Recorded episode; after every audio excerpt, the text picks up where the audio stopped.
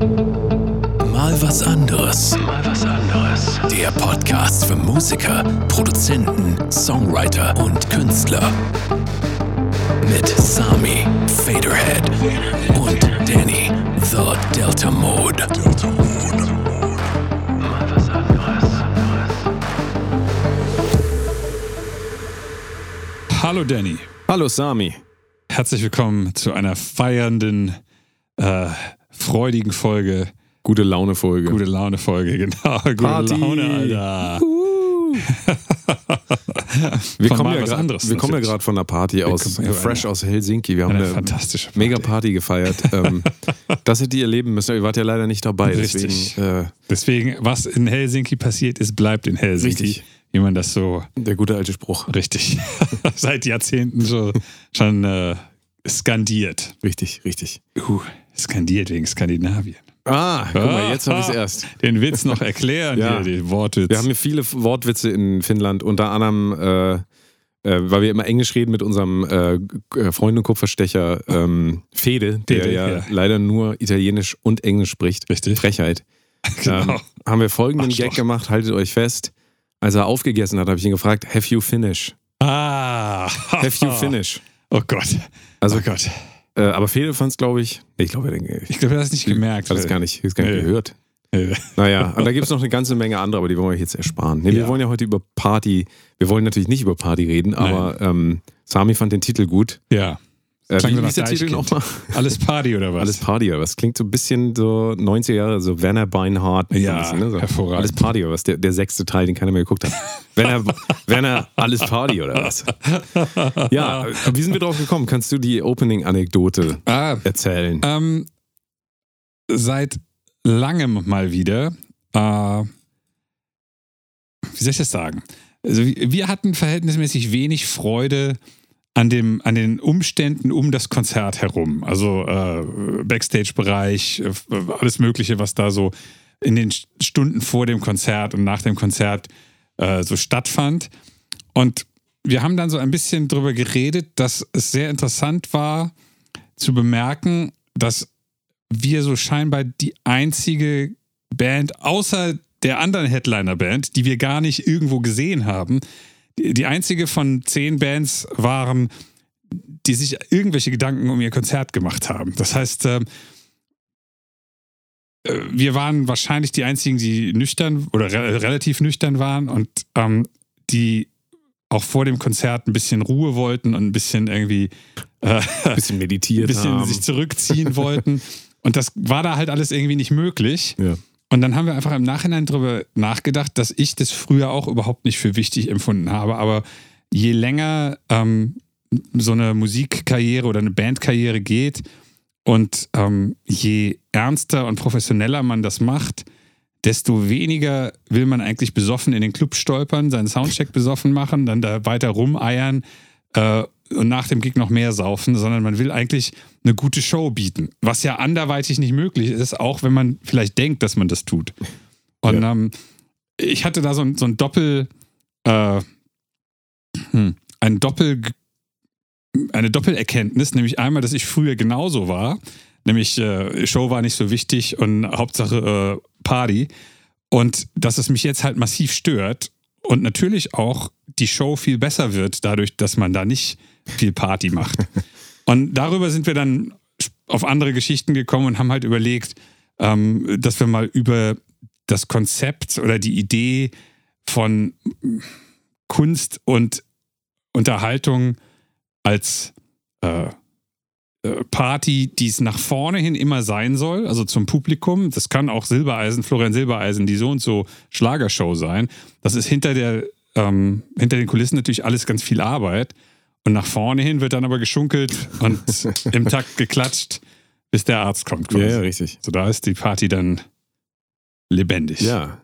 Ja, ja, also wir befinden uns jetzt gedanklich quasi in der, ähm, in der Mangel, äh, beziehungs- beziehungsweise zwischen zwei Welten. Mhm. Einmal ähm, vor der Bühne und einmal auf und hinter der Bühne. Richtig, genau, Ja, ja. Was übrigens sehr interessant war, wir haben ja äh, einen ähm, Herren getroffen, noch kurz bevor wir losgefahren sind, draußen. Du kannst dich noch erinnern, ein Engländer, Ja, ja, ja, ein der Engländer gesagt aus hat, hey, Oxford. thank you, aus Oxford kam er, thank you so much for the show und so weiter. Und Ja. ähm, wir haben dann kurz über Backstage gesprochen und dann hatte er die Frage gestellt, what is the Backstage exactly? Like, also er, er, Hat er das gefragt? Ja, ja, er hat gefragt, was, Hat- was ist, also was passiert da im Backstage? Ah, Ja? okay.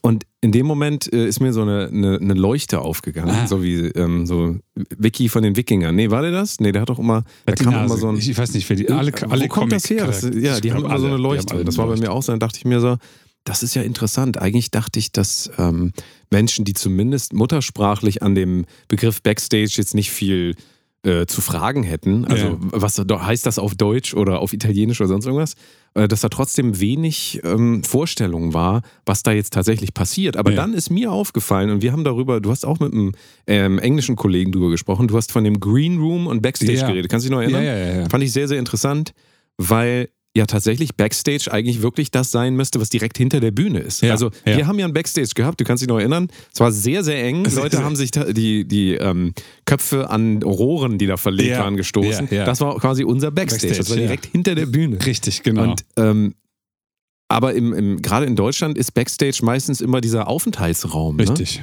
Ne? Und, und ich glaube, der Green Room ist aber dann eher der Aufenthaltsraum, also das, was ähm, so bei so, ich kenne das von Eurovision Song Contest zum Beispiel, haben die immer den Green Room.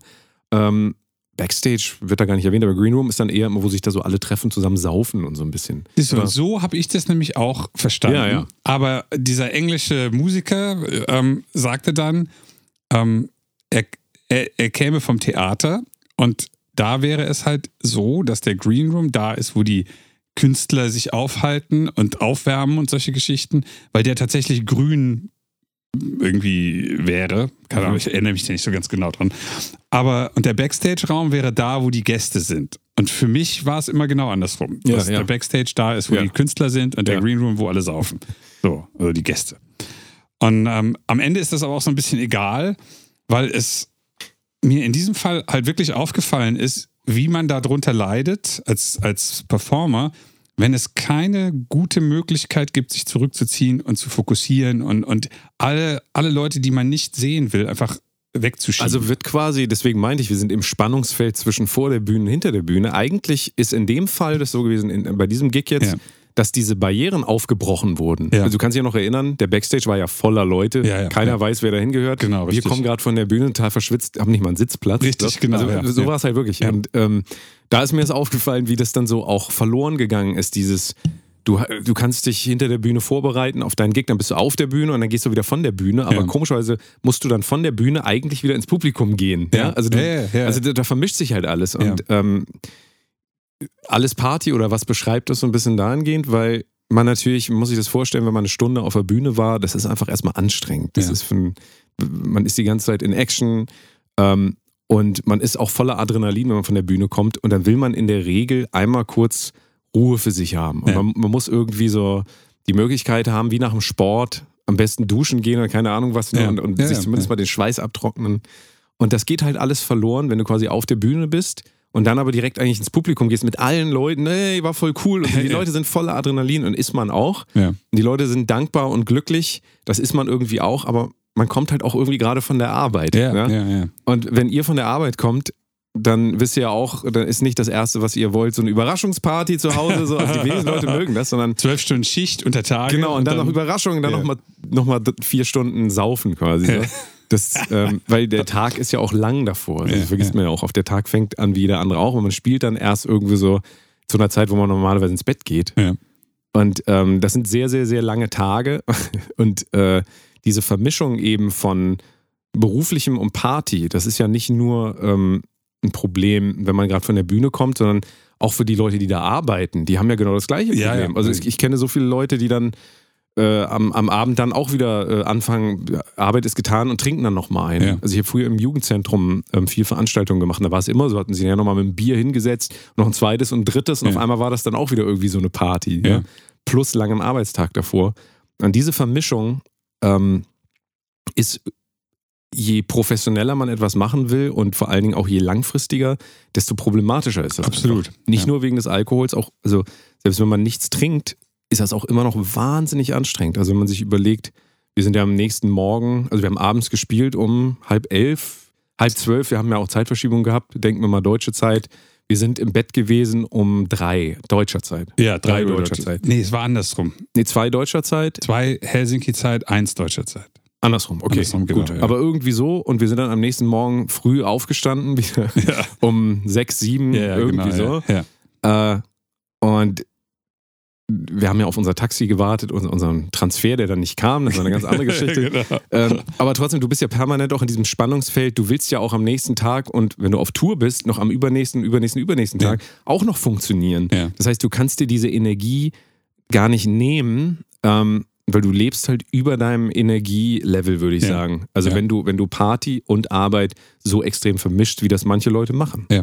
Und das, äh, wir haben ja mal drüber geredet, das ist dann irgendwann der Tod des Rockstars, woran Lemmy und so weiter wahrscheinlich auch irgendwie so ein bisschen äh, kaputt gegangen sind. Also weil das einfach, das Leben wird dann zu einer Party, aber das ist, das funktioniert einfach nicht. Ja. Ja. Und das Interessante, was mir sehr aufgefallen ist, ähm, ich muss dazu sagen, das war mein erstes Festival, bei dem ich nüchtern war, komplett. Äh, nee, stimmt nicht. Etropolis war das erste, aber Etropolis in, in Deutschland, äh, man muss das da- dazu sagen, äh, wir spielen hauptsächlich in Deutschland in den letzten Jahren und äh, in Deutschland ist alles besser. Also was, was die Konzertorganisation betrifft. Gerade in meiner Szene, die in Deutschland am stärksten weltweit ist, ist das halt ein Riesenunterschied. Da kommst du an, da ist ein Artist-Host, dann kriegst du deine, deine Bändchen um die, um, die, äh, um die Handgelenke, dann hast du deinen eigenen Backstage-Raum, da, kommt kein Mensch an, da ist der Kühlschrank voll mit Sachen ähm, und dann hängen überall Timesheets. Und wenn du irgendwas wissen willst, gehst du zum, zum Produktionsbüro und dann organisiert das da jemand, der total organisiert mit seinem Computer und seinem Funkgerät da sitzt und irgendjemand anders fertigt dann mit dem Van zum Hotel und zurück und man hat also eigentlich gar keine wirklichen Schwierigkeiten, weil die natürlich auch einen Haufen Geld damit verdienen, dass da eine Menge Leute ankommen, äh, als, als, als äh, Publikum sind. Hier war es genau umgekehrt. Es war ein kleines 500-Leute-Festival in Helsinki, ähm, organisiert von Leuten, die das, glaube ich, aus Liebe zur Musik machen, weil da halt gar nichts ähm, in irgendeiner Form professionell wirkt. Also gar nichts. Und das ist aber, ich will das gar nicht wahnsinnig äh, mich darüber beschweren, sondern das führte zu dieser Erkenntnis, äh, die ich das die ganze Zeit hatte, nämlich dafür, dass ich da eine gute Show abliefern konnte, musste ich an fast jedem Punkt, vielleicht sogar an jedem Punkt des Tages, der Böse sein. Das fing an, als wir reinkamen und die äh, Vor Vorverhandlungen, die es gegeben hat per E-Mail, dass das Wichtige, was ich da angesprochen habe, dass das genau nicht stattgefunden hat. Das heißt, ich musste da stehen und sagen, Leute, wenn das nicht passiert, dann spielen wir nicht. Das will natürlich keiner hören. Ähm, ich mache das jetzt so lange, ich hätte auch nicht gespielt. Dann ist es natürlich so passiert, wie dieser Drum, diese Drum-Geschichte. Hm. Ähm, das war die Nummer eins. Dann hieß es, macht ihr nach dem Gig ein Meet and Greet. Keine Ahnung, um 23.40 Uhr in einem komplett vollen Club, wo die letzte Band im Hintergrund noch kracht. Da habe ich gesagt, ich habe auch vorher gesagt, das mache ich nicht. Meine Stimme ist seit März im Eimer. Ich singe nicht 60 Minuten mit 40 Minuten Geschrei und stelle mich nachher nochmal hin und mache in einem lauten Club ein Meet and Greet. Mache ich nicht, tut mir leid. Ähm, solche Sachen zogen sich die ganze Zeit durch. Dann kamen im Backstage ständig Leute an, weil ich einer der zwei bekanntesten Musiker ähm, einfach aufgrund der Länge in, in der Szene war, kam im Backstage alle fünf Minuten jemand anders zu mir, während ich da eigentlich nur stand und mich konzentrieren wollte, dass wir in 20 Minuten starten können und musste Konversationen machen. Und ich musste drei oder viermal sagen, sei mir nicht böse, ich möchte jetzt gerade nicht reden, ich möchte gleich einen Gig machen oder nach dem Gig, sei mir nicht böse, ich möchte jetzt gerade nicht reden, ich habe gerade 60 Minuten geschrien. Und ähm, die, an jedem Punkt, ähm, ich, ich, ich mache das jetzt nochmal weiter, einfach weil das waren so viele Situationen. Ja. Als wir gegangen sind, wollte einer von den Musikern noch ein Shirt haben. Und das war aber gerade alles fein säuberlich in einem Rollkoffer verpackt. Und ich habe dann gesagt, du sei mir nicht böse, ich gebe dir jetzt kein Shirt aus diesem Rollkoffer. Zwei Gründe. A, ist das fein säuberlich verpackt, gezählt, abgerechnet. B, wenn ich in diesem völlig chaotischen Backstage, wo 15 Leute äh, rumstehen, diesen Koffer aufmachen will, muss, komme ich hier nie wieder raus. Hat er verstanden? ähm, das, das, das Taxi wartete schon draußen quasi. Und ähm, als, als wir wirklich fast aus dem Gebäude waren oder aus dem Raum rauskamen, ähm, wollte irgendjemand anders von auf der anderen Seite der Couch noch ein Selfie haben. Habe ich gesagt, mache ich auch nicht. Wenn ich mit dem Selfie gemacht hätte, wären alle 15 anderen Leute auch angekommen. Und dann wären wir in zwei Stunden nicht im Hotel gewesen. Das heißt, an jedem Punkt dieses Tages musste ich ungefähr, keine Ahnung, sieben, acht, neun, zehn Mal sagen, machen wir nicht. Und ich war immer der Arsch. Aber Sinn und Zweck war eigentlich nur, ein professionelles Konzert nach unseren Vorstellungen zu machen und nicht überall Abstriche. Ja. Und man hätte alles genau andersrum machen können und dann wäre das alles 50 bis 70 Prozent schlechter gewesen. äh, muss man leider einfach sagen.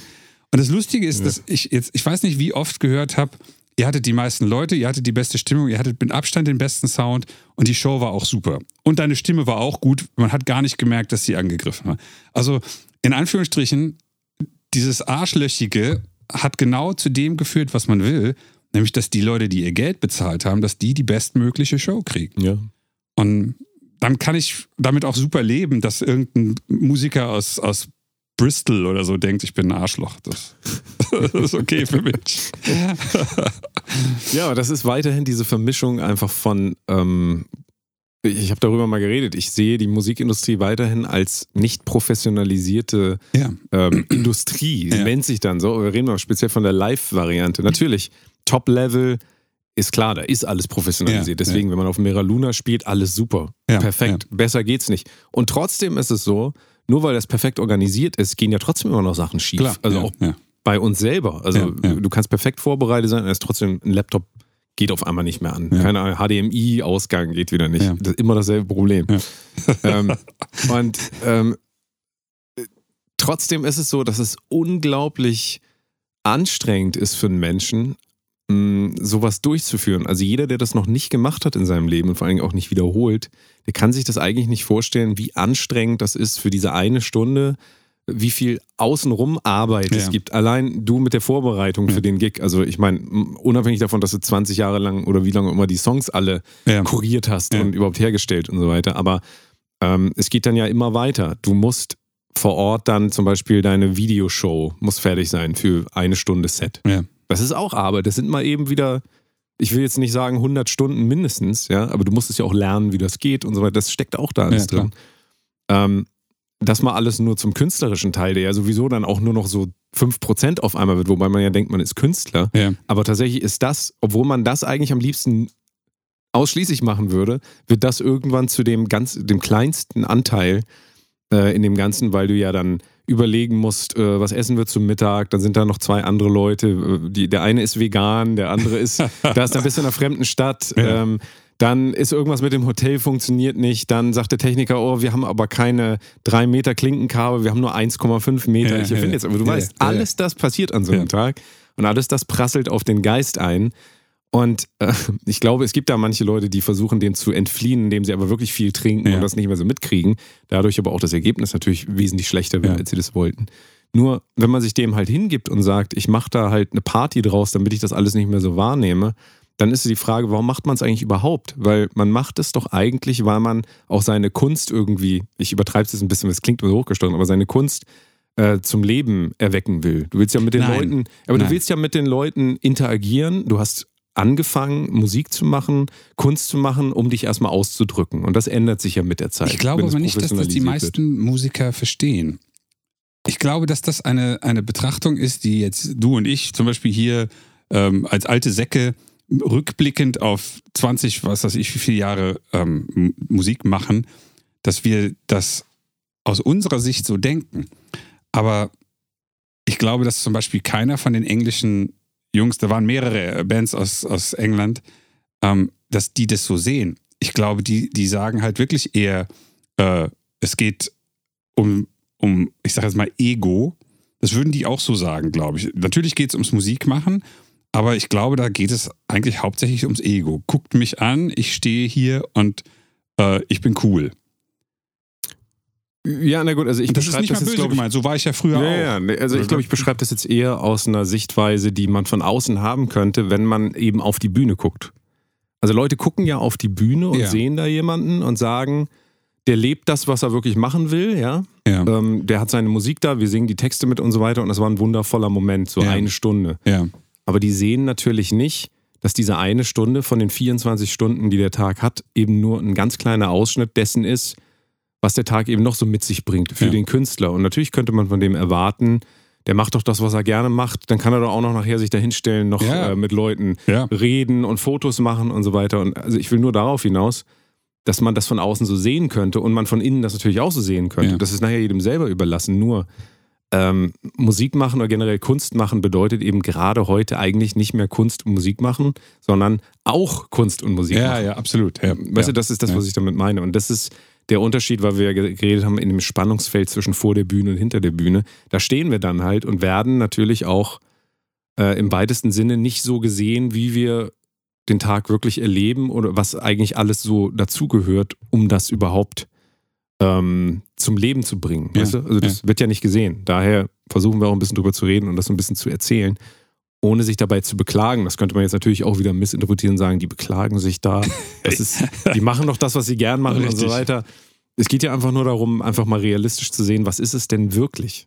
Und äh, es ist halt einfach knallharte Arbeit. Ja, Also ja, ja. fast ausschließlich. Wenn man dann sich noch besäuft, das ist, also auf Dauer, glaube ich, können Menschen das gar nicht überleben.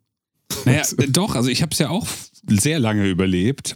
Äh, es war aber nicht vergleichbar von der Qualität. Ja. Also, ähm, ich kann mich nicht erinnern, wann ich angefangen habe, vor der Show nicht mehr zu trinken. Oder, oder halt ein Bier und das war's. Und ab dem Punkt wurde alles viel, viel, viel, viel besser.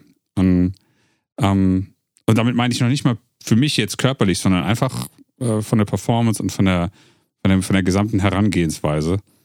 Ähm, interessanterweise hatte ich diese Konversation mit dem, äh, auch, auch ein britischer Musiker, den wir äh, da mal kurz mitgenommen haben, Jamie, Ja. ähm, der lustigerweise auch gerade angefangen hat, nicht mehr zu trinken. Und zwar aus anderen Gründen, nämlich weil er gesagt hat, ähm, er brauchte das, das, das Trinken vor den Konzerten, damit er überhaupt eine Motivation hatte, an sich mit Leuten zu unterhalten, weil er da eigentlich gar keinen Bock drauf hatte, das aber für ihn mit dazugehörte, ähm, weil er konnte ja nicht irgendwie stumm in der Ecke sitzen. Und ähm, dann hat es, ist es halt so äh, immer ausgeufert, dass quasi die gute Intention dazu führte, dass er sich daneben benommen hat, sehr regelmäßig und dass sein Image extrem gelitten hat. Und ich war an dem, äh, bei dem Abend extrem genervt von einigen der betrunkenen Leute. Und ich glaube, ich war am meisten genervt, weil ich mich in den betrunkenen Leuten selbst wiedergesehen habe von früher. Ja. Und habe mir gedacht, meine Güte, müssen andere Leute von mir genervt gewesen sein. Ja. Ähm, was wieder in dieses alles Party oder was reinpasst. Man tut sich als Band, als junge Band sicherlich, und ich bin der Erste, der da ultra schuld dran äh, in meiner Karriere gewesen ist. Man tut sich überhaupt keinen Gefallen, glaube ich, wenn man etablierten Bands, was wir in diesem Fall ja waren, äh, im besoffenen Kopf total auf den Sack geht. Also, das, das muss man leider, also muss ich leider jetzt nach diesem Wochenende äh, grummelnd mir eingestehen, dass ich mir sicherlich da die ein oder andere Chance ordentlich verbaut habe, dadurch, dass ich Party gemacht habe. Spaß hatte ich natürlich trotzdem. Also, ja. das ist halt, und da sollte man sich, glaube ich, dann als äh, Musiker, wenn man startet, und zwar wenn man ernsthaft startet, nicht wenn man sich seine erste Gitarre kauft oder mit FL Studio das erste Mal anfängt, sondern wenn man das Gefühl hat, ich will das jetzt machen, weil ich da Bock drauf habe, dann sollte man sich halt wirklich überlegen, ähm, das vielleicht zu machen wie ein Business und der Spaß bleibt dann im Musikmachen. Also wenn man zu Hause im Studio sitzt, kann man machen, was man will. Und vielleicht auch, was weiß ich, wenn man in seiner, in seinem Club da irgendwie nach dem Gig äh, oder zu Hause äh, in der Heimatstadt äh, allen möglichen Leuten erzählen kann, was man für ein cooler Hecht ist. Also, das gehört ja auch dazu. Ich meine, das, das will ich keinem weg äh, absprechen. Aber alles andere ist ja im Prinzip eine Eigenverantwortung, dass man es macht wie ein Business. Weil es gibt genug mittelmäßige Bands und ähm, als jemand, der definitiv mal eine mittelmäßige Performance regelmäßig abgeliefert hat, ist das nicht von Vorteil. Kann ich das, ich kann das einfach nur so behaupten, das war zehn Jahre einfach nicht gut. Ja. So, Ja. ähm, Ich, ich glaube schon, dass es ähm, sehr interessant ist für Leute, die nicht auf Bühnen sind oder auch nie waren, ähm, wirklich vielleicht aus dieser Innensicht, die wir jetzt gerade ein bisschen versucht haben zu bringen, zu lernen, dass das natürlich für alles gilt auf der Welt, was wir so beobachten, wo wir halt immer denken, ah ja, die haben so ein tolles Leben Ja. und die können, so Robin Schulz zum Beispiel, oh, der kann jeden Tag irgendwo anders hinfliegen in Ja. seinem Privatjet. Es sei mal dahingestellt, ob das wirklich so ein erstrebenswertes Leben ist. Absolut, ja. Also, ich kann von mir aus sagen, ich reise immer mal gerne und dann bin ich sehr froh, wenn ich überhaupt gar nicht reisen muss. Ja. Also, ich finde beides cool. Aber das permanente irgendwie das oder das oder das durchgehend machen, das ist, ähm, glaube ich, überhaupt nicht erstrebenswert. Also diese permanente unterwegs, wenn du jetzt vorstellst, welche Bands gibt es denn da noch? Ja gut, oder nimm David Guetta, so der Ja. jeden Tag irgendwo in einem anderen Club irgendwie spielt. Der wird sich seine Mechanismen sicherlich aufgebaut haben und der lebt halt auch natürlich absolutes Top-Level. So, ne? der, hat, der hat alles, der kann sich alles kaufen, der muss nicht gucken, äh, wo gehe ich jetzt abends essen oder so. Ähm, Ja. ah, McDonalds kostet hier zwei Euro mehr als Ja, in. Deutschland oder so. Ähm, das, das ist natürlich vielleicht nochmal eine ganz andere äh, Liga, aber auch der musste sich da ja hinarbeiten. Über 20 Jahre, 30 Jahre. Ja, und vor allen Dingen ist es ja auch immer, ähm, die, hm, e- egal auf welchem Level du bist, egal ob du Geld hast oder nicht, egal ob du bekannt bist oder nicht, es gibt ja immer Probleme. Okay, David Guetta hat nicht die Probleme, die wir haben. Der, der wird nicht von einem Van nicht abgeholt. Im Zweifelsfall ist es egal, dann fährt einer von seinen drei Assistenten halt den Van. Ähm, aber der hat dann ein anderes Problem, nämlich, dass sein Finanzberater ihn anruft und sagt, äh, deine Investition in, äh, keine Ahnung, ähm, äh, Pferdewurst. Pferdewurst, Pferdewurst. in Brasilien, die 10 Millionen, die du da rein investiert hast, das ist weg. Und äh, dann hat seine Frau, ich weiß nicht, ob er eine Frau hat oder ob er schwul ist oder irgendwas, sein Partner äh, ist völlig ausgerastet und weil was auch immer ähm, da. Und also irgendwas, irgendwas ist halt in Anführungsstrichen immer. Und mm, an diesem Wochenende waren für mich die zwei interessantesten Momente, dass ich einmal über Ego nachgedacht habe, als wir in unser Hotel gekommen sind. Da haben wir drüber geredet, können Ja. wir gleich auch nochmal machen. Und dann, als wir nach dem Gig, wir sind so schnell wir konnten aus dem Club abgehauen. Und ähm, als wir nach dem Gig Metallica zu dritt gehört haben, äh, Pizza gegessen und ein Bierchen getrunken. Also ihr Bierchen, ich das nicht Bier, da dieses äh, alkoholfreie. Und es war so lustig und so entspannt. Und ähm, da habe ich dann auch gedacht, so am Ende könnte man das auch, aber man hätte diese ganze Reise nicht haben brauchen, weil für mich jetzt in dem Fall das der, der, äh, der wertvollste Moment des, des Trips war. Ja. Und ich glaube, dass jemand wie David Guetta da- genau dasselbe auch hat, weil es auch für so jemanden, hoffentlich für ihn, nicht mehr aufs Ego ankommt, sondern auf das, was er wirklich machen will. Ja. Bei David Guetta glaube ich das tatsächlich. auch. ich glaube auch. Ähm, während, wenn man vielleicht anfängt, ist es eine reine Ego-Nummer. Guck mich an, hör meine Musik an. Ich bin der Boss, die Frau, Bad Bitch, was auch immer. Ähm, ich, ich, ich. Ja, und du kriegst es auch von deinem Umfeld äh, gespiegelt. Das darf man nicht vergessen. Sobald du anfängst, irgendwelche Erfolge darzustellen, also Erfolge im Sinne von vom Beobachter, nicht dir, von dir selbst, sondern du postest irgendwie, ich bin jetzt hier gerade auf Mykonos, spielen Gig. Ja. Dann kriegst du sofort Messages, oh krass, du hast es ja geschafft. Ja, ja, Wenn du in absolut, LA bist, heißt es, oh krass, ich wusste nicht, dass du jetzt in LA lebst. Nee, ich bin halt hier. Ja. Ja, cool. Äh, so, Schönen Urlaub. Ja, ja. Entweder das, da muss man so explizit sagen. Und meistens ähm, ist es ja so, wenn wir bei Social Media was sehen, dann sind wir da intuitiv und sagen dann, oh, der hat es jetzt geschafft, wenn man dann irgendwie drei Laptops auf der Bühne hat, statt einem. Statt einem. Hast es geschafft. Und, ähm, dieses Impulsive, das ist, ähm, also ich glaube, wenn man jünger ist und natürlich wieder mehr in Social Media aufwächst, dann hat man noch viel schneller diese Bam, Bam, Bam Antworten, so postest irgendwas, oh ja, der hat's geschafft, der Bro hat's geschafft, Ja, der Bre hat's geschafft. Bra. Genau. Und dann, dann umso mehr nimmst du dann ja da auch so einen Wert raus, dass du sagst, oh, endlich schreiben mir mal Leute, ich hätte es geschafft. Ja. Dann sage ich denen jetzt gar nicht, dass ich hier nur im Urlaub bin, Ja, meine genau, Tante richtig, besuchen richtig. oder so. Und dann bauen sich diese Bilder auf und die zerfallen natürlich auch wieder. Und wenn dein ganzes Glück und deine Zufriedenheit halt daran hängen, dass du was präsentieren kannst Ja. und dann sagen Leute, oh, congratulations, Bro.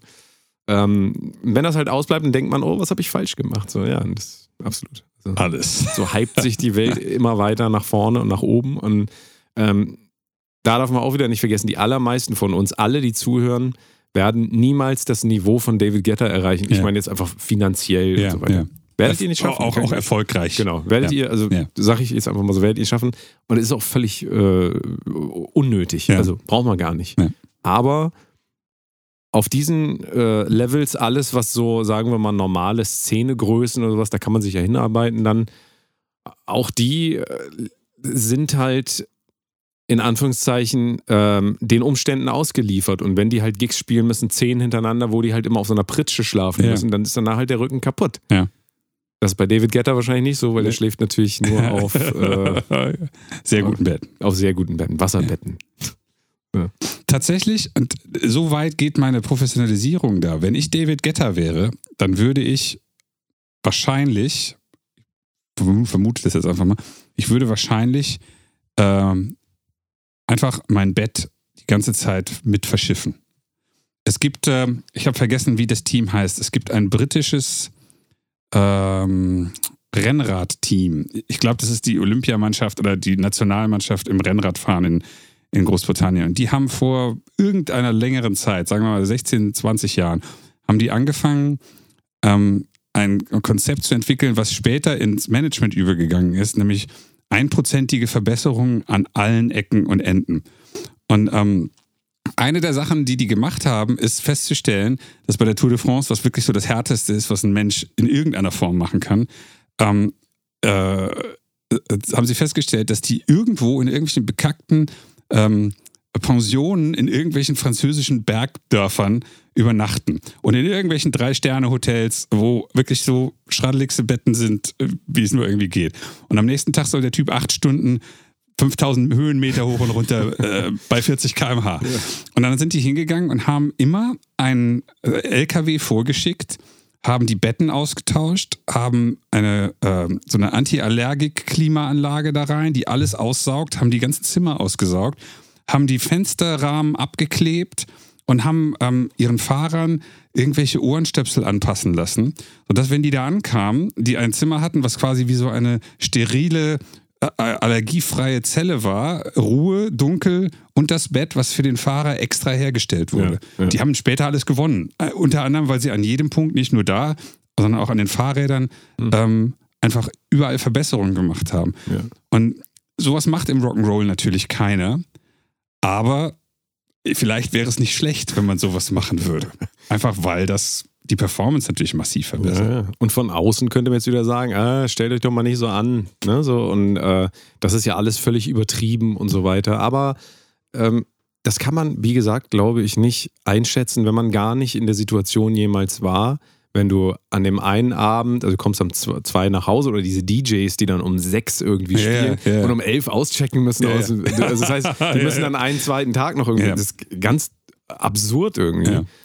Ähm, aber da, da gibt es einfach so Szenarien, das kann man sich einfach gar nicht vorstellen, wenn man es nicht einfach mal gemacht hat. Und da glaube ich, wird jeder sagen am am Ende des Tages, oh, ich bin froh, dass ich wenigstens in einem Bett schlafen kann, was meinen Rücken nicht zerstört. Ja, weißt ja. du so, aber das geht ein, zweimal, geht das alles. Aber wenn das regelmäßig wird, da baut sich halt jeder irgendwann so ähm, ein System um sich herum, dass es überhaupt erträglich wird, ja. also ertragbar. Und so Sachen einfach wie Ruhe und äh, dass das überhaupt, überhaupt zur Disposition steht, dass man, natürlich braucht man Ruhe und man braucht Regeneration, damit man Höchstleistungen bringen kann. Ja. Das ist doch, irgendwie Ja. ist das doch klar. Ja. Aber irgendwie ist es zum Beispiel in der Musik und in der Kunst dann doch wieder so, dass man sagt, ach, stell dich mal nicht so an. Richtig. Ihr könnt doch zu sechst in so einem VW Polo schlafen. Ihr, also überlegt mal, wie mit Bands umgegangen wird auch so. Da wird, Ja, ja, wird man klar, schon doof natürlich. angeguckt, wenn man fragt, ob man vielleicht nicht in so einem Zehn-Bettzimmer Hotel, äh, Hostel Ja, untergebracht werden könnte, sondern jeder ein ein eigenes Zimmer hat, weil alle schnarchen, weil man sonst nicht schlafen kann. Ja, absolut. Selbst da wird man ja doof angeguckt.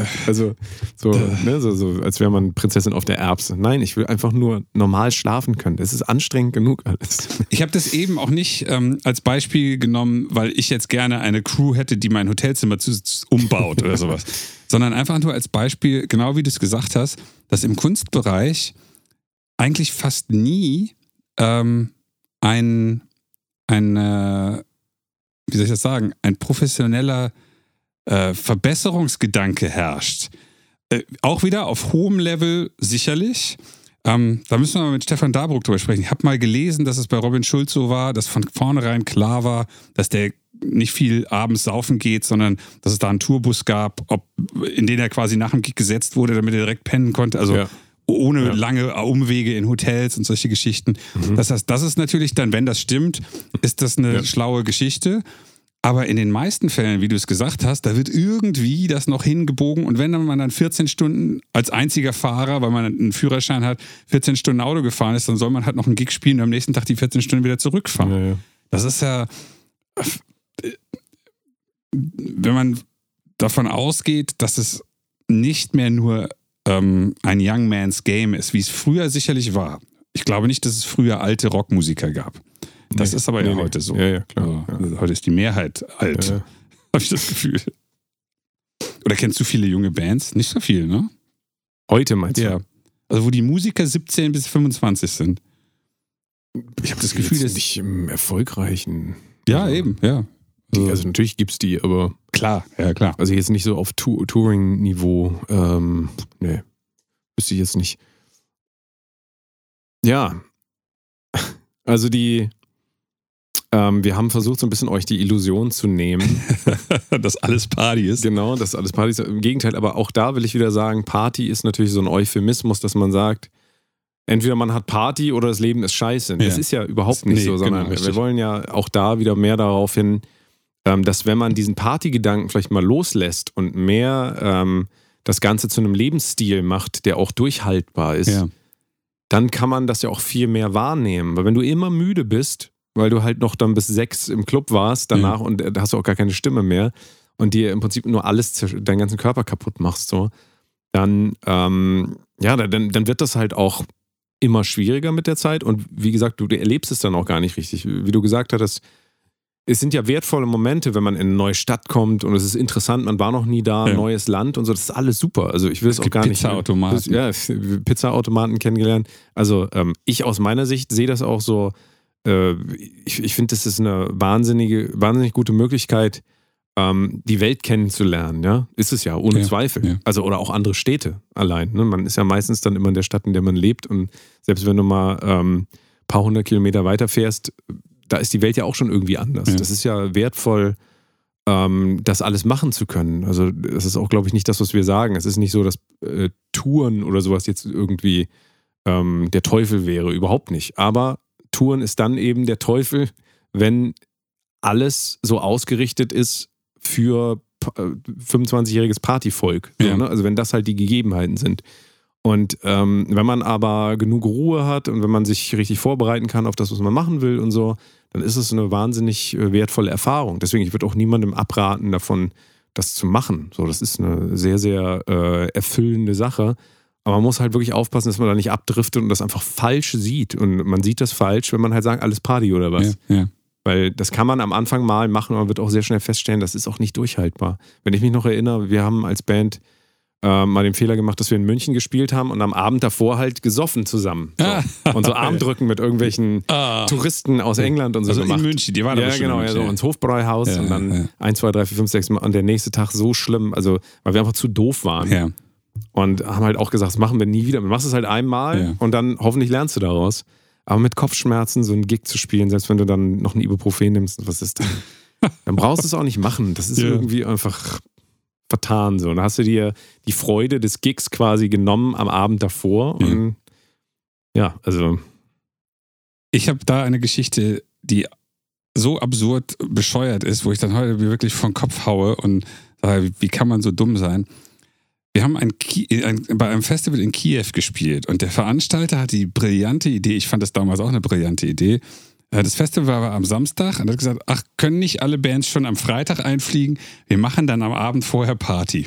Und ähm, er hatte dann ein, in einem ähm, Restaurant quasi einen privaten Seitenraum gemietet und hat das super schlau gemacht, dass er, äh, da waren dann sagen wir mal 15 Musiker und 15 hübsche ukrainische Frauen und noch ein, zwei er und noch ein, zwei Gestalten.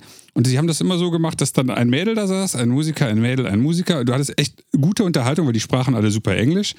Und äh, es gab wahnsinnig viel Fleisch und wahnsinnig viel Wodka. Danach sind wir noch in, in einen Club gefahren, einfach nur, weil er dachte, das wäre eine geile Idee. Und ich bin dann irgendwann um vier oder fünf morgens äh, ins Bett gefallen und hatte am nächsten Tag unglaubliche Schmerzen im Fuß. Und ähm, ich dachte, ach scheiße, ich bin da irgendwie auf dem, auf dem Bürgersteig gegen, äh, gegen irgendeinen so, so einen komischen Pfeiler gelatscht. Das ist mir nämlich tatsächlich passiert, weil das nicht beleuchtet war und da hing so, ein, hing so eine Kette und so ein Pfeiler mitten quer über den Bürgersteig. Machte keinen Sinn. Was sich später herausstellte, ist, dass eine Flasche Wodka und ein Kilo Fleisch natürlich Gicht auslösen können ohne Ende. Und ich es dann mir selbst den Fuß quasi weggeschreddert habe für längere, längere Zeit. Ähm, was natürlich so ein Gig echt schwierig macht. Also, das sind ziemlich unangenehme Schmerzen. Was habe ich gemacht? Ich Idiot. Habe eine halbe Flasche Wodka und 2400 Milligramm Ibuprofen genommen und es ging. Das heißt, dann war der Gig möglich, weil dann merktest du nichts mehr. Aber gut ist das nicht. Und das möchte ich auch keinem raten. Ich will nur einfach sagen, dass ähm, die Herangehensweise manchmal schlauer sein könnte. Und ähm, wenn man etwas langfristig und professionell machen will, dann hilft es halt manchmal, sich zu überlegen, warum man das macht. Damals war ich nicht schlau genug. Ich hatte zu wenig Introspektion und zu wenig äh, auch externe Stimmen, die da auf eine vernünftige Art und Weise zu mir gesagt hätten, überleg doch nochmal da, was du da machst. das war, das war schon heftig. Also mein Fuß hat danach noch einen Monat wehgetan. Also, es wird ja immer problematisch, wenn man sich zu sehr fixiert auf die Außendarstellung mhm. und versucht, ein Leben auch zu suggerieren, vielleicht nach außen, äh, was vor allen Dingen immer nach Party aussieht. Ja, ja, ja genau. Ähm, man kann sich da natürlich sehr, sehr hohe Ziele stecken auch, weil wenn man jetzt sagt, ich will, dass ich so wirke wie so ein Rockstar oder ja. was auch immer heute man dann sagt, Hip-Hop-Star, keine Ahnung, dann ist, äh, bedeutet das einen hohen Energieeinsatz auch.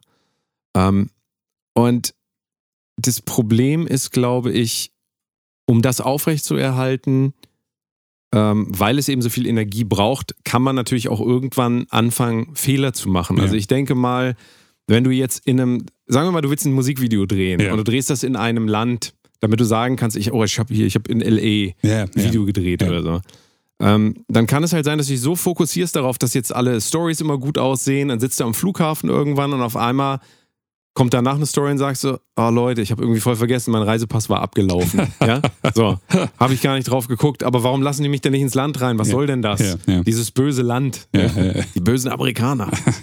ähm, und wenn man sich, also wenn man sich das anguckt und ähm, also ich beobachte das immer mal wieder auch bei jüngeren Künstlern, dass sie eben sehr viel Energie da reinsetzen, eben wahrgenommen zu werden als mhm. XY und aber auf dem Weg dahin eben ganz, ganz viel Energie verlieren. Ja. ja. Und es wäre ja auch so, wenn du jetzt sagst, ich muss nach jedem Gig noch Party machen mit meinen Fans, weil was sollen die sonst von mir denken? Ja. Oder so wie du gesagt hast, Meet and Greet, ja. könnte man ja immer machen und dann vielleicht setzt man sich dann sogar noch mit mit 100 Leuten hin, trinkt noch mit denen so. Aber das kostet ja auch unglaublich viel Energie. Ne? Und da geht es dann auch wieder um die Außendarstellung. Wie will ich mich halt profilieren? Und ähm, das darf man halt wirklich dabei nicht vergessen, dass da sehr, sehr viel Energie verloren gehen kann, die man eigentlich auch für die Kunst zum Beispiel brauchen könnte. Denn wenn du ähm, abends nach Hause kommst, na gut, abends nach Hause kommst, also sagen wir ins Hotel kommst vom Gig, bist halt total fertig, so wie du, Flasche Wodka gesoffen ja, und so. Ja. Fliegst am nächsten Tag zum nächsten Gig und dann nochmal ein Gig und dann kommst du nach Hause, dann bist du auch erstmal drei Tage zu Hause komplett fertig ja. und kannst gar nicht mehr weiterarbeiten. Und das ist für so ein professionelles Arbeiten auf Dauer auch gar nicht ähm, durchführbar. Weil guck dir Leute wie David Getter wieder an, als Beispiel. Der hat irgendwie gefühlt jede Woche ein neues Release. Wie soll der die denn, wie soll der die denn machen, wenn der auch jeden Tag in Ibiza und dann noch gleichzeitig Tomorrowland spielt ja, und so weiter? Ja. Der kann das natürlich nur durch Strukturen, die ihm helfen, das zu machen. Ähm, der kann nur durch solche Strukturen das aufrechterhalten. Aber junge Leute, die in der Regel auch dann kein Geld haben, weil sie gerade erst anfangen, haben ja keine Struktur. Das heißt, sie müssen das alles selber machen. Und auch da wieder wenn man zu viel Energie in dieses nach außen hier, ähm, ich, ich mache immer Party und so weiter setzt und dann eben auch ganz viel Party macht, kann es das sein, dass man auf lange Sicht halt gar nicht mehr ähm, das macht, was man ursprünglich machen wollte, nämlich Musik, weil dann einfach die Energie auch fehlt. Und ja. daran kann wiederum auch alles dann zerbrechen. Weil, wenn du dann zwei Jahre keine Releases mehr hast, weil du halt immer sagst, oh, ich muss nach den Partys mit den ganzen Leuten, muss ich halt immer nochmal irgendwie dann eine Woche erstmal so runterkommen und mich ausruhen und so weiter, ähm, was ja völlig verständlich ist, wenn du eben so viel Party machst, dann leidet halt alles darunter. Also deswegen wieder das, der Appell, guckt euch das von weitem an und ähm, choose your battles, also guckt wirklich, wo wollt ihr auch die Energie reinsetzen. Und am Ende ist dieses sich nach außen präsentieren gar nicht so wichtig. Das ist natürlich auch wichtig, aber ähm, es ist genauso wichtig, eben zu gucken, wie viel Energie hat man eigentlich überhaupt, wie viel kann man denn überhaupt aufwenden. Man kann nicht sein Leben lang Party machen. Das klingt jetzt wie so Eltern, die sagen, du musst gucken, Papa was du Danny. machst. So, Ja, aber ja. Ähm, effektiv ist es einfach so. Es weiß doch auch jeder, wenn du, selbst wenn du 20 bist, du machst das ganze Wochenende über Party, dann ist Montag jetzt nicht der beste Tag der Woche. Also, oder Sonntag oder wann auch immer, wie sich das verschiebt. Aber das wird immer schlimmer. Als, als jemand, der gerne ein partymäßiges Image nach draußen getragen hat, ähm, würde ich heute auch sagen, das kann man gerne machen, finde ich auch nicht grundlegend äh, verkehrt. Man sollte das dann allerdings professionalisieren. Heißt also, ähm, wenn ich ein Party-Image habe, dann muss, bevor die Party stattfindet, alles andere funktionieren. Du hast jetzt gesagt, da ist irgendwie der Pass abgelaufen. Das ist, sowas kann nicht passieren. Also sowas, jeder Mensch weiß, also es kann schon passieren, aber es darf nicht passieren, weil dann ist ja auch Geld investiert und vielleicht ist das Geld von deinem Label und nicht, nicht mal von dir. Das heißt, es sind andere Leute damit involviert, die noch gebucht werden, die dann das, das vielleicht nicht mit dir machen und dadurch ihr Geld verlieren. Das sind dann alles deine Fehler, ähm, die gemacht wurden, weil man etwas machen wollte, was einen nach außen in irgendeinem Licht dastehen lässt. Und das funktioniert halt sehr, sehr schlecht. Wenn ich nach draußen zeigen will, ich bin irgendwie der Coolste, dann muss ich vorher die, mir die Mühe machen, so in Anführungsstrichen cool zu sein, dass ich ein Profi bin und die ganze Scheiße halt geregelt kriege. Wenn nicht, dann ist man halt auch nicht cool, dann ist man zweimal nicht cool. Nämlich einmal, man ist kein Profi gewesen und das, was man dachte, was einen cool dastehen lässt, funktioniert halt auch nicht. Und niemand ist schuld, außer man selbst meistens. Okay, wenn jetzt Covid kommt und dann kann man halt nichts machen, aber so vom Ding her. In den meisten Fällen, ich würde sagen, in 95 Prozent der Zeit äh, der Fälle ist man eigentlich immer an seiner Misere äh, in großen Teilen selbst schuld. Und sei es, man hat irgendwie eine, eine Entscheidung getroffen, äh, die man vorher etwas, etwas genauer überlegen konnte.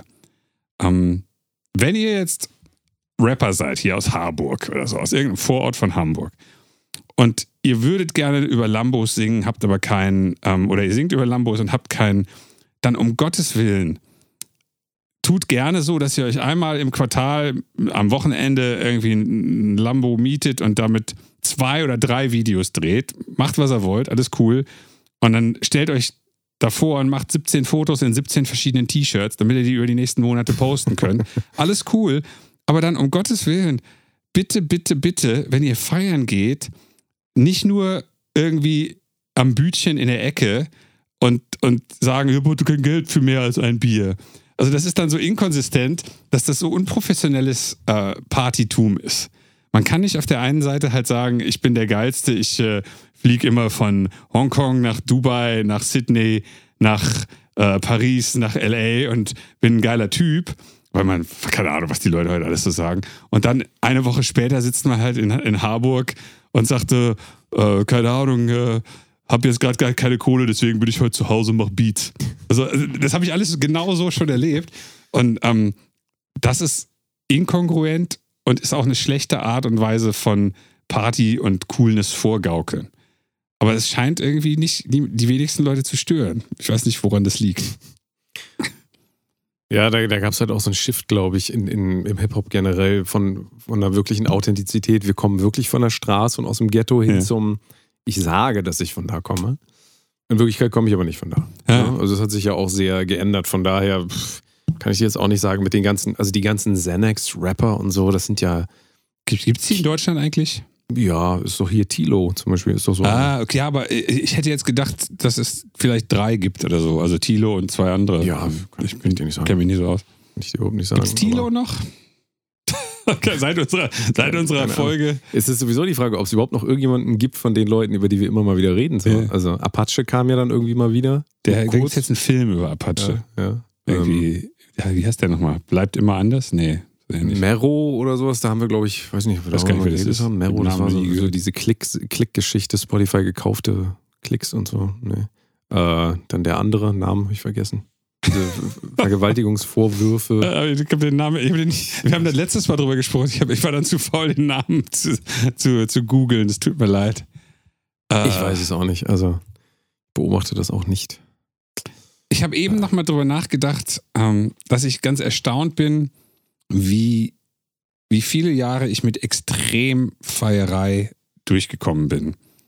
Und habe dann gedacht, okay, das ist ja jetzt das eigentliche Gegenbeispiel von dem, worüber wir gerade reden.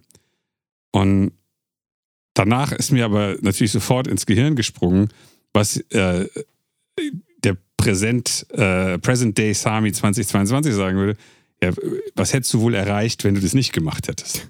Das ist die, äh, ähm, die, wie soll ich sagen, die interessantere Geschichte. Und auch wieder, es geht nicht darum, nicht zu feiern, sondern nicht exzessiv zu denken, dass die Party des Business ist. Ja. Das, da, darüber geht die Folge. Es geht ja nicht darum, dass ihr am Wochenende äh, äh, auf keinen Fall in die Bar gehen sollt und feiern sollt. Oder wenn, wenn ihr einen Gig habt, äh, kein Bierchen mehr trinken oder auch keine Flasche Wodka mehr trinken. Darum geht es ja hier nicht. Es geht ja nur darum, zu überlegen, wie kann man optimieren, was man mit seiner Karriere macht. Und ähm, Ja, und auch da äh, ist es doch wieder so, wenn du keine Zufriedenheit findest in dem, was du sonst machst, wirst du tendenziell ja auch eher den Exzess suchen, Ja, weil das absolut. ja dann eine absolut. Zufriedenheit suggeriert, die natürlich Ja. von kurzer Dauer ist und danach wird es umso schlimmer. Ähm, auch da ist ja wieder die Frage, was will ich denn eigentlich wirklich machen? Und deswegen komme ich wieder zurück auf den Punkt, eigentlich ist das erfüllend, Musik zu machen, Kunst zu machen, auf einer Bühne zu stehen, vor Leuten zu stehen, die singen deine Lieder, du, du, du, du hast den Eindruck, du wirst angenommen, so wie du bist, ist natürlich Ja, nicht so, die ja. Leute haben ein Bild von dir, das Ja. haben wir alles erklärt, aber das ist ja, das kann ja sehr erfüllend sein. Da braucht man dann nicht noch äh, eine Flasche Wodka dazu trinken. Ja. Dadurch wird es gar nicht besser, sondern das könnte eigentlich ausreichen. Ähm, viel mehr kommt ja, und da glaube ich auch wieder, ist dieses auf Dauer, ähm, kommt dieses speziell Alkohol oder irgendwelche Drogen, ähm, die man dann dazu braucht, ist eben, um zu kompensieren, dass alles außenrum nicht so gut läuft. Ja, alles, ja. was wir besprochen haben. ja. Immer ein scheiß Hotelzimmer, immer früh aufstehen und so weiter. Das ist einfach alles so anstrengend, dass dieser Moment des Musikmachens und auf der Bühne sein und im Moment sein völlig überschattet wird auch teilweise. Und ich glaube, wenn man sich dann eher wieder bewusst macht, was will ich denn eigentlich wirklich machen, kommt man vielleicht auch zu dem Punkt, dass man gar kein Live-Musiker ist zum Ja, Beispiel. das ja. kann, man, kann ja auch ein Ergebnis sein. Wenn man merkt, ich zwinge mich da immer dazu, und du sagst ja auch, du willst weniger spielen, Ja. zum Beispiel so, ich sehe das genauso. Also ich hätte mein Leben niemals in Richtung Touring Musician aus, aufbauen können. Das wusste ich von vorne, also nach der ersten Tour wusste ich, das ist nicht das, was ich in meinem Leben machen will. Ja. Wenn man das aber, wenn man den Absprung dann aber nicht schafft und wenn man dann nicht sich das neu strukturiert und sagt, ich spiele gern live, aber ich werde mir das so einrichten, dass ich keine Ahnung, ein paar Gigs im Jahr habe und das reicht mir dann, Ja, ja.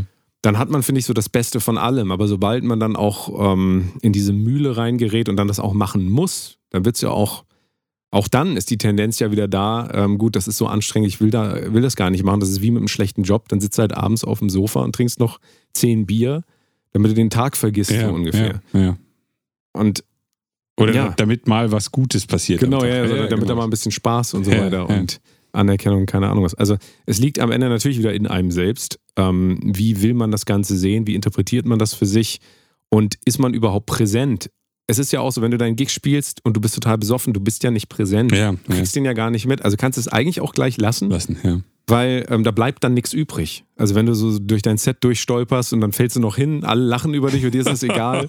dir ist es extrem, aber auch ähm, also sich zu sehr zu entfernen, auch von dem Moment, einfach so, weil man vielleicht so viel Angst hat oder keine Ahnung, auf eine Bühne zu gehen. Auch dann sind das so Anzeichen dafür, dass das vielleicht auch gar nicht das Richtige für einen ist.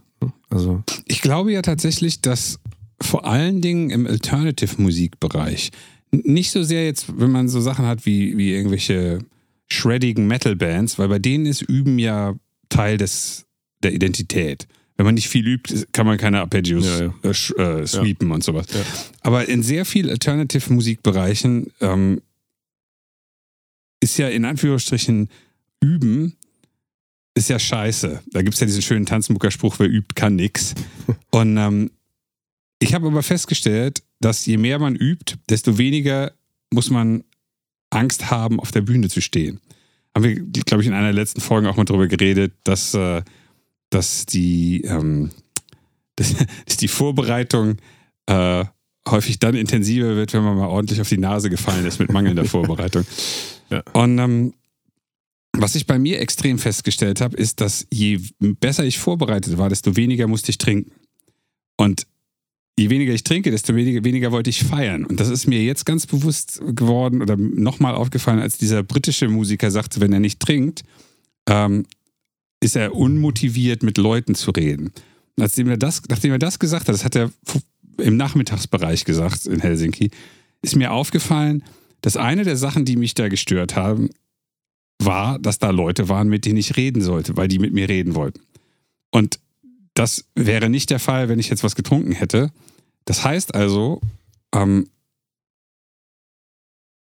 andersrum auch wieder, als wir dann später da gesessen haben und äh, Pizza gegessen und Metallica gehört haben, da, genau wie jetzt, da können wir uns stundenlang unterhalten, weil das eine ausgesuchte, ausgewählte äh, Gruppe von Leuten ist und Themen, über die ich dann auch wirklich reden will. Und ich glaube, dass das auch damit reinspielt, dass die, ähm, die Partybereitschaft vielleicht eine Sozialisations-, ein sozial, ähm, ein Versuch ist, sozial zu sein für Leute wie mich zum Beispiel auch, die nicht sonderlich sozial sind von Natur aus. Also zumindest nicht mit fremden Leuten, wo ich mich dann immer frage, was erzählt der mir jetzt hier eigentlich? das, das, äh, das ist mir jetzt am Wochenende erst aufgefallen. Also das ist vielleicht noch wieder ein weiterer Schritt, wo es darüber nachzudenken gilt. Ja, ja, ja. Aber wenn ihr zum Beispiel äh, Musiker seid oder Künstler seid und ihr merkt, dass ihr es irgendwo eigentlich nur betrunken aushaltet, dann ist das Dahingehen vielleicht gar keine so gute Idee. nicht, weil Trinken grundlegend schlecht ist, sondern weil es für euch vielleicht einfach ähm, nicht in eurer Natur liegt, mit Leuten zu reden, mit denen ihr sonst nie reden würdet. Ja, ja. Da wäre noch mal eine große Frage. Was ist denn jetzt überhaupt die Funktion, die wir beide überblicken können, von Party machen? Was ist ja. denn die Funktion? Du hast jetzt gesagt, soziales Zusammenkommen, ja. soziale ähm, Kontakte. Kontakte. Jetzt könnte man das vielleicht mal aus dem Bereich des Karneval nehmen. Das, was ich mal über Karneval gelernt habe, war, Karneval wurde vor allen Dingen deswegen erfunden, damit das Volk, ja, also alle Menschen, ja. die in, in der Stadt zum Beispiel leben, dass die auch mal miteinander in Kontakt kommen. Denn okay. der Bürgermeister redet nie mit dem Müller. Ich ja, ja, ja. Sich, und dann, aber jetzt ist aber der Müller angezogen wie ein Pferd. Und der Bürgermeister ist, ist, so eine Biene. Und dann sagen die, oh, sie haben aber ein lustiges Bienen. Und auf einmal ähm, werden diese, diese ähm, starren Rollenkonstrukte ähm, losgelassen und man kann sich auf einer anderen Ebene begegnen. Ja, also das ist eine sehr wertvolle Komponente, glaube ich, für soziales Zusammenleben. Eben, dass man auch mal sieht, ach, das ist ja auch nur ein Mensch. Ja, das ja. ist der hat ja nicht immer einen Anzug an, der läuft auch manchmal rum wie eine Biene oder ja. wie ein Pferd. So. Und äh, beim ähm, Feiern ist es ja letzten Endes auch so, dass wir alle so ein bisschen, wenn wir sehr gut dabei sind, da ist halt Alkohol die Droge Nummer eins, dass wir dann auch so ein bisschen loslassen von dieser Idee, so will ich jetzt wirken, weil wir geben das ja ab. Ja, ja, wir, wir, geben ja, ab, dass wir die Kontrolle noch darüber haben. Also gedachte Kontrolle, ne, die gibt es ja nicht wirklich, aber ähm, wir geben diese Kontrolle eben ab, weil wir dann auch so ein bisschen, manche lallen schon so ein bisschen. Und man ähm, ist einfach, man denkt, man wäre viel kontaktfreudiger.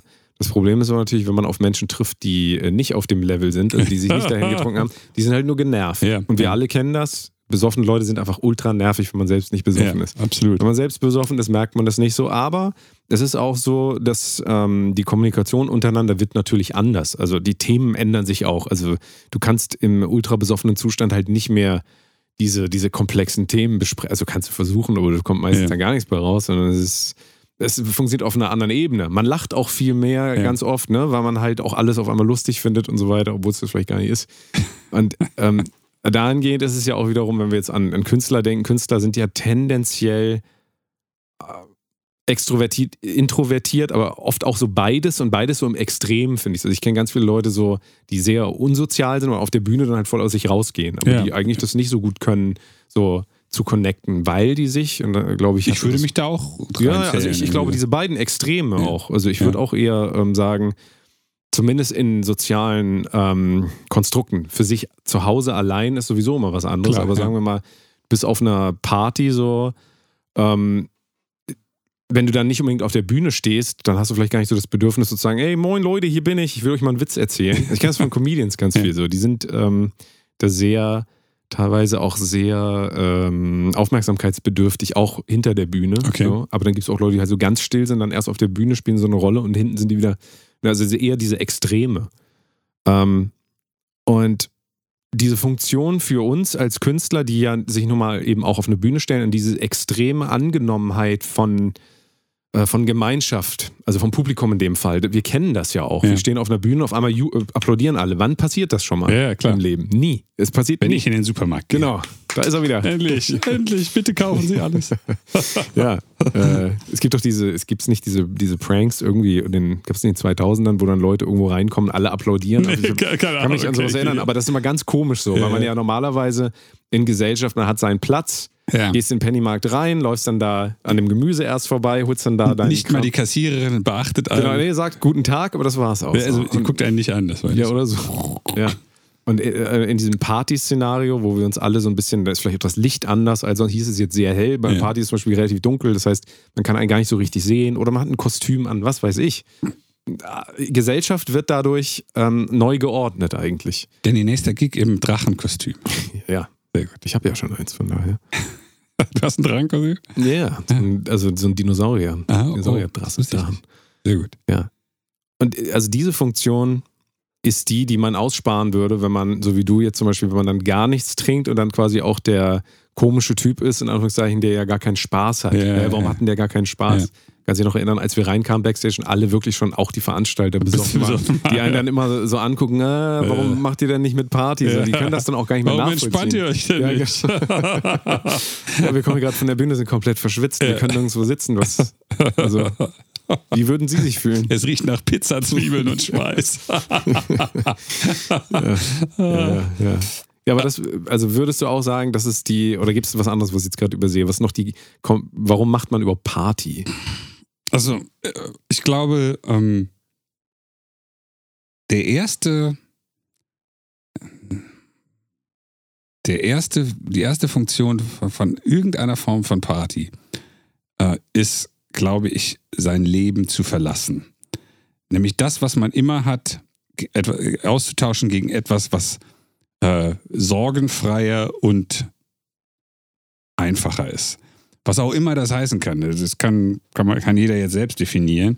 Ähm, ich denke, die jungen Briefmarkenfreunde gegenüber, die machen sicherlich anders Party als irgendeine äh, Crew von äh, heroinsüchtigen äh, Glamrockern. Das, aber das ist ja egal. Beide tun im, in Anführungsstrichen ähm, etwas anderes als das, was ihr täglicher Alltag ist. Und ich sag, also ich, ich schätze, in unserer Gesellschaft, jetzt in Deutschland, gehört dieser, dieser Leute kennenlernen, die man bisher noch nicht kannte. Typischerweise Mann, Frau, Frau, Frau, Mann, äh, Mann, Mann, Frau, Frau, was auch immer. Ähm, das ist eine ganz große Komponente, kann ich mir vorstellen. Ähm, für Musiker, und das ist vielleicht ganz interessant, weil da, so habe ich früher äh, ähm, die Faderhead-Geschichte so ein bisschen betrachtet von, äh, von analytischer Seite. Ähm, Musiker zeigen ja häufig ein Party-Image, wenn es zu ihrer Musik passt, um, wie hieß denn dieser Spruch? Äh, um der, ich sage es mal aus Männersicht, der Mann zu sein, den alle Frauen wollen und den alle Männer oder genau und wo alle Männer so sein wollen wie er. Als Frau natürlich genau umgekehrt, das ist völlig egal. Da geht es halt im Prinzip darum, ein, eine Fantasiefigur zu sein, die etwas tut, was der Hörer so nicht erlebt. Weil dann kann der Hörer das erleben oder der Betrachter das erleben äh, quasi als Ersatz sozusagen. Und das Interessante ist, dass das auch sehr gut funktioniert, wenn man tatsächlich Dinge tut, die der Hörer so nicht erleben kann.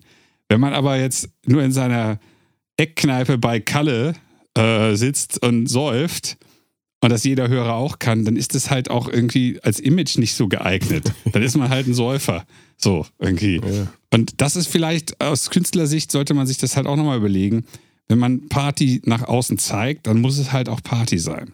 Und nicht Also damit es wirkt. Ein Künstler, der nur, äh, was weiß ich, was macht man als Party? Der nur mit seinen Leuten zu Hause chillt, Videogames spielt und kifft. Das ist ungefähr sieben Minuten lang interessant, äh, also die ersten sieben Minuten der Karriere. Und dann sagt jeder 13-Jährige, das ist ja wie ich mit meinen Bros beim Counter-Strike spielen, der Fortnite oder irgendwas. Es gibt's Counter-Strike überhaupt noch? Das weiß ich nicht. Ja, ja. Wahrscheinlich. Ähm, andersrum funktioniert es aber tatsächlich, wenn man das gut macht. Das heißt, wenn man eine, äh, eine Simulation von Party hinkriegt, die halt deutlich über dem ist, was äh, Finn Kevin von nebenan so als Party machen kann. Und ich glaube halt auch in Zeiten, wo man problemlos einen, äh, zumindest einen getunten Porsche für 199 Euro am Wochenende mieten kann, ist halt auch ein fetter Wagen nichts Besonderes mehr. Also da muss man auch sagen, so, das Ja. nicht so, nicht so brillant dann. Also ist die Funktion der Party aus dem ähm, aus der gewohnten Rolle auszusteigen und dann eben auch mal jemand zu sein. Ne? So. ja. Genau. Und Ja. jetzt ist aber auch wieder, wenn du von der Bühne kommst, dann warst du gerade jemand, ja, im, im, aus der Sicht des Publikums, du warst gerade jemand, jetzt gehst du aber wieder hinter die Bühne und willst dann eigentlich auch das wieder ablegen, finde ich zumindest. Also äh, es gibt Leute, die sind auf der Bühne, es macht auch keinen Sinn, dass man auf der Bühne so ist, wie man hinter der Bühne ist, weil man auf der Bühne singt, ich singe ja nicht die ganze Zeit Leuten irgendwas vor. Also verstehst du so diese, Was? diese Rolle, die, diese, das macht überhaupt keinen Sinn. Naja, aber bei Comedians zum Beispiel ist es. Ja, bei Comedians ist es teilweise so, dass die dann hinterm, äh, hinten immer noch äh, die ganze Zeit Gags und so raushauen müssen. ja. Jeder sagt, ey, halt mal, halt mal den Ball flach. Das nervt uns hier extrem. So. Ähm, und du kannst einfach dann, wenn du ähm, aus der Party auf der Bühne äh, in Backstage kommst und du musst dann wieder weiter Party machen, ich finde, das ist auch eine große Belastung, weil Ja. eigentlich will man auch erstmal wieder in den äh, Energie, ins Energie ähm, ähm, Mittel gehen, wo Ja, man einfach ja. man in Anführungszeichen Mann selbst sein kann, Ja. wo man eben keine Rolle spielen muss und man halt nicht unterhalten muss und so weiter. Aber das geht dann halt direkt weiter, weil wenn du sagst, wenn man so ein Party-Image hat, kannst du dich da nicht hinsetzen und dann wie so ein Schluck Wasser da sitzen und dann mit niemandem reden. Das geht dann einfach nicht. Und das, das wirkt schon, ähm, es wirkt, bei den meisten Leuten wirkt es komisch, wenn du halt so, auf so eine Party kommst und du bist halt jemand, der gerade quasi vom Sport kommt, willst runterkommen und hast einfach gerade keine Energie übrig, da jetzt hier groß zu socialisen. Das kann man machen, aber ähm, das äh, kostet dann auch wieder extra Energie. Und weil man ja weiß, ich muss am nächsten Tag weiterfliegen und so weiter, überlegt man sich genau, will ich das einsetzen oder nicht.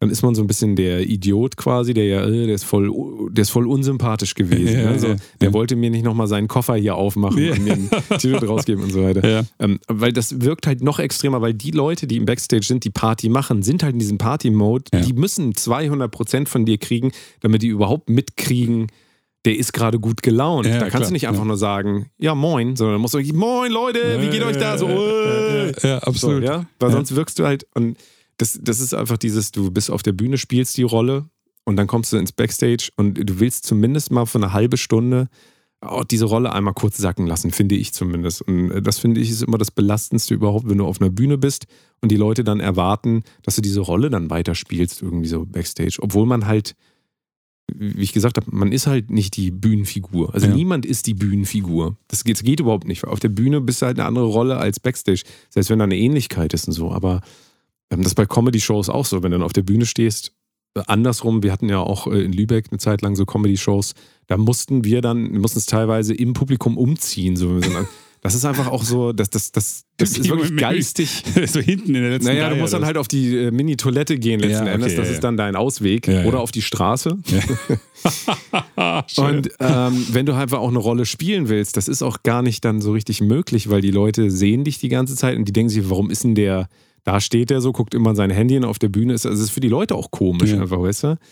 Und ähm, ich finde, das ist auch so ein, so ein Spannungsfeld für einen selbst, wenn man auf der Bühne ist. Ich finde, man, man braucht diesen Raum. Man muss die Möglichkeit haben, wie so ein scheues Reh, sich dann auch mal zurückziehen zu können und dann unbeobachtet zu sein. Und das geht in diesen kleinen Clubs sowieso eigentlich gar nicht. Gar nicht, ja. Nee. ja. Und das ist auch psychologisch, finde ich, sehr, sehr anstrengend. Also ich versuche das zu vermeiden. Ich würde dann mich lieber ins Auto setzen und dann da den Abend verbringen. So. Und dann, weißt du, einfach damit Ja. man die Möglichkeit hat, zu sagen, ich war jetzt gerade auf der Bühne, ich habe eine Rolle gespielt und jetzt will ich gerne ich sein und will mich mit meinen Problemen beschäftigen, nicht mit euren. Ja. Tatsächlich fand ich deswegen Tourbus-Touren immer relativ angenehm. Ähm, ich habe früher, früher haben wir mal gesagt, Tourbus-Tour ist so ultra anstrengend. Ja. Als jemand, der sehr viel Van- oder Flugtouren hatte in seinem Leben, fand ich Tourbus immer mega entspannt, weil du hattest immer einen Rückzugsort, also wirklich, zack, so warst du weg und konntest dich zumindest in deinen Bank legen. Aber meistens die Leute, die da waren, waren ja dann auch ruhig vor der, vor der Show. Das war ja, Ja. und die wollten nicht mit dir reden, Ja, wie wenn das jetzt Fans sind oder sowas.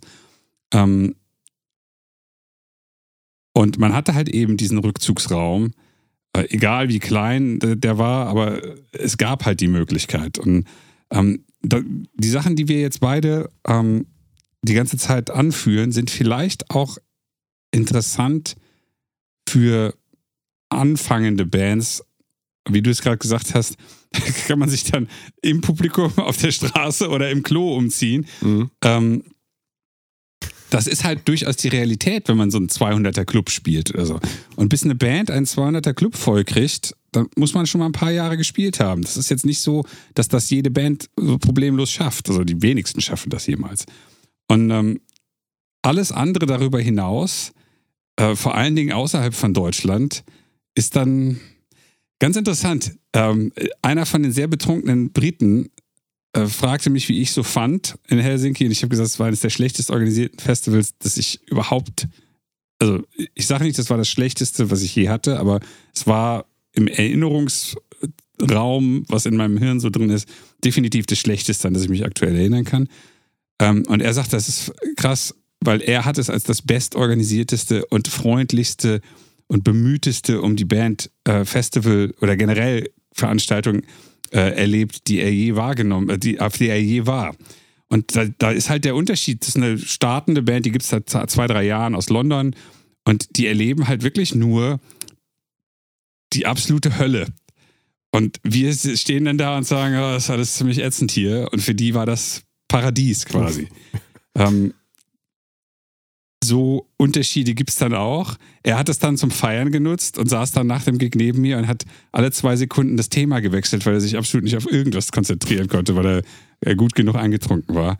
Äh, Mit ihm konnte ich mich dann halt auch nicht mehr unterhalten. Irgendwie, Das ging dann halt irgendwie nicht. Über was denn auch?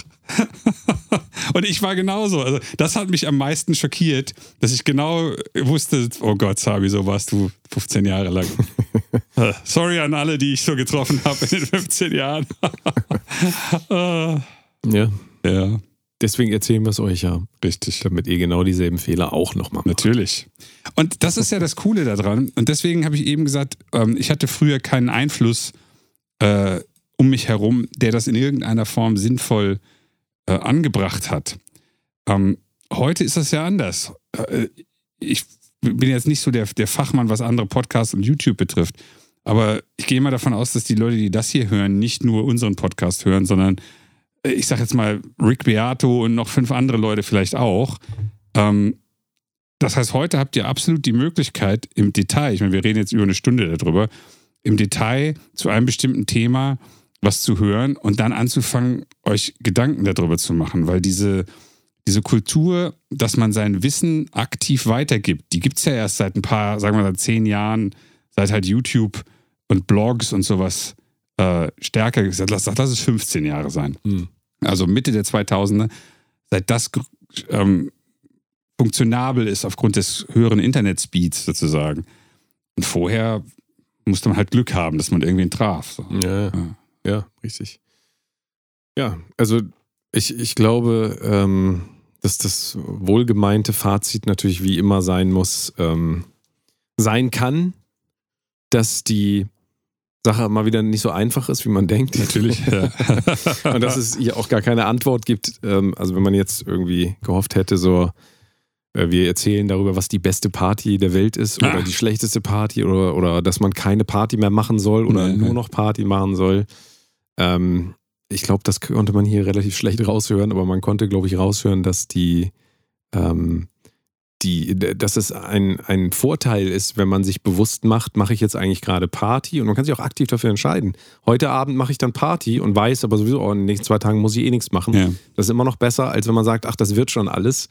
Und ähm, es schleicht sich in, ins Leben so ein, dass eben alles zu so einer Party wird und man so ein bisschen den Fokus einfach verliert. Ja. Also das geht relativ schnell. Dann trinkst du halt bei jedem Gig auf einmal vier Bier Jedes Mal. Und dann wird das auch normal und dann auf einmal auch dann acht Bier, also über den Abend verteilt oder vielleicht während des Gigs, keine Ahnung, schaffen manche Leute auch.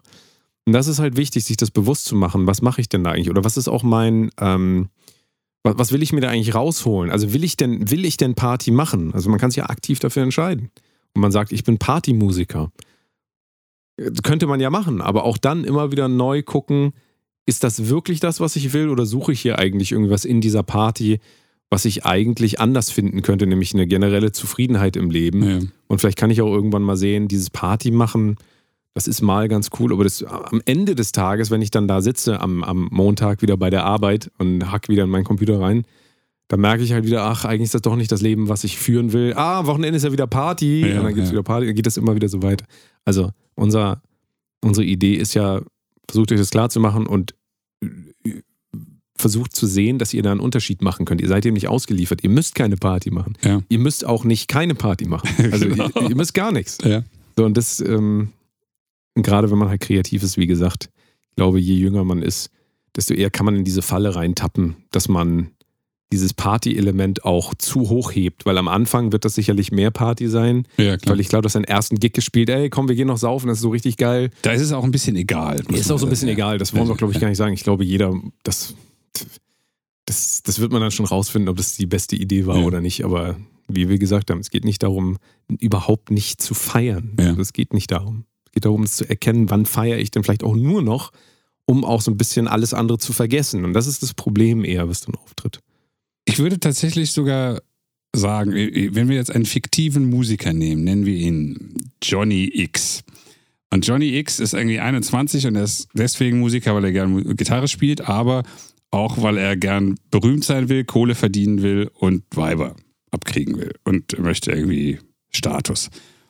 Dann hat er irgendwie zwei Möglichkeiten. Er könnte in der lokalen Glamrock-Band Johnny and the irgendwas äh, spielen und ständig in den Bars rumhängen und saufen. Oder er könnte gucken, dass äh, aus dieser Band tatsächlich was wird und er dann viel mehr Geld, Berühmtheit und Weiber abkriegt. Und beides geht auch manchmal, aber meistens eben nicht.